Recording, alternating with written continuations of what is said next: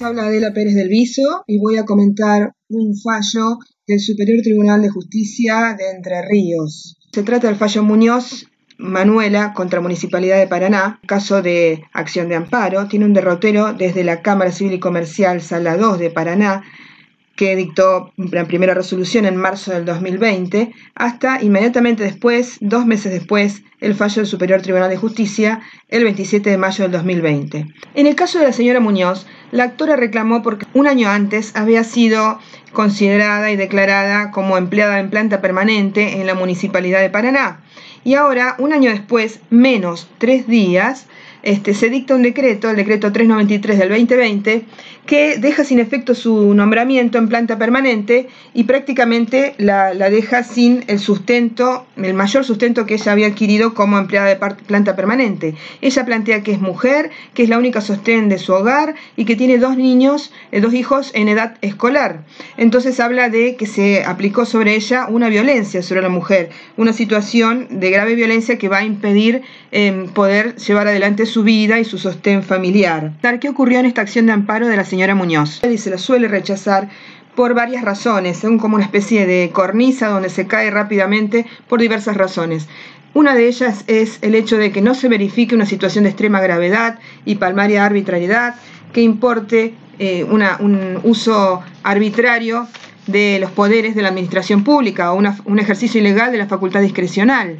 O también se los puede rechazar a las acciones de amparo porque se dice que existe otro tipo de acción que se podría intentar.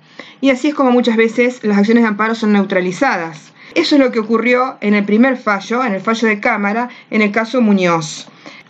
Finalmente, dos, meses después, el Superior Tribunal de Justicia de Entre Ríos dictó una nueva resolución en, mayo del, del, 2020, afirmando que sí se había aprobado la extrema gravedad y palmaria arbitrariedad propias del decreto 393 del 2020 de la Municipalidad de Paraná, y que la, esta, arbitraria, em, esta arbitrariedad palmaria consistía en haber mutado la estabilidad en el cargo de la reclamante de manera unilateral y sin llevar a cabo un proceso judicial de revisión que la Municipalidad de Paraná tendría que haber iniciado y que el acto de designación del actor en planta permanente que se había realizado en el año 2019 se encontraba firme y sí había generado derechos subjetivos, en particular el derecho a la remuneración. Y en cambio, este nuevo decreto 393 había afectado gravemente a la trabajadora y su grupo familiar, su aspecto psíquico y físico en su vida y su salud y sus, y sus hijos menores de edad. El fallo del Superior Tribunal de Justicia tomó en cuenta que la cesantía se resolvió sin un trámite administrativo previo y que tampoco había dictámenes previos que avalasen la decisión tomada. Finalmente, el Superior Tribunal de Justicia decide revocar el fallo de Cámara y ordenar la inmediata incorporación de la actora en su puesto de trabajo administrativo en planta permanente y el pago de los salarios caídos. ¿Cuál es mi reflexión sobre este fallo Superior Tribunal de Justicia de Entre Ríos? Mi reflexión es la siguiente. En primer lugar, se ha tenido en cuenta el principio de tutela efectiva. Los derechos no tienen que quedar en una declaración eh, programática, una declaración que esté en el aire, sino que deben hacerse vida y realidad. Y cuando se declara un derecho mediante una norma, máxime una norma de carácter constitucional, eh, debe hacérselo concreto, no debe considerarse que falta un, acto más, un año más, eh, falta un requisito más, porque la Constitución Nacional se ha escrito para ser cumplida. Y también tenemos el principio de tutela efectiva en las 100 reglas de Brasilia, que afirman que en el caso de las personas vulnerables se las debe proteger especialmente. Son vulnerables las, en el, caso de los niños, los menores de edad, que necesitan ser alimentados, como eran los hijos de la actora, en este caso Muñoz, contra Municipalidad de Paraná. Estas 100 reglas de Brasilia han sido consideradas de, máxima importancia por una acordada de la Corte Suprema de Justicia de la Nación número 5 del 2009, que en el que la Corte Suprema declaró expresamente que las 100 reglas deben ser seguidas en cuanto resulte procedente como guían los asuntos a que se refieren cuando estén en juego los derechos de los vulnerables. Así que primer, primera reflexión, la tutela efectiva. Segunda reflexión, hablemos ahora de una nueva concepción del derecho constitucional y convencional del trabajo.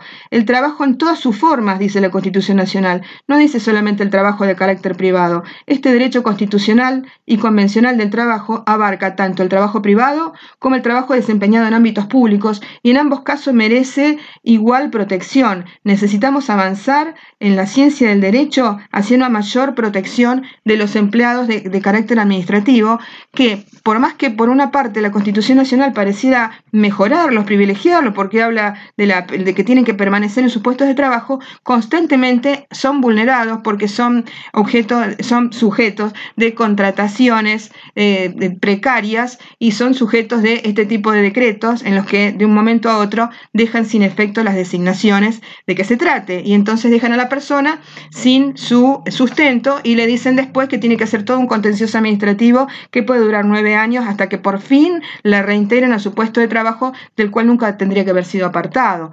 Entonces, bueno, esto ha sido mi reflexión sobre el caso Muñoz contra la Municipalidad de Paraná. Eh, espero que sea de utilidad para los, em, los abogados que trabajan en materia de derecho laboral, en protección también de los empleados administrativos que son, eh, cuyos derechos son conculcados. Muchas gracias, Adela Pérez del Viso, desde abogada litigante desde San Luis.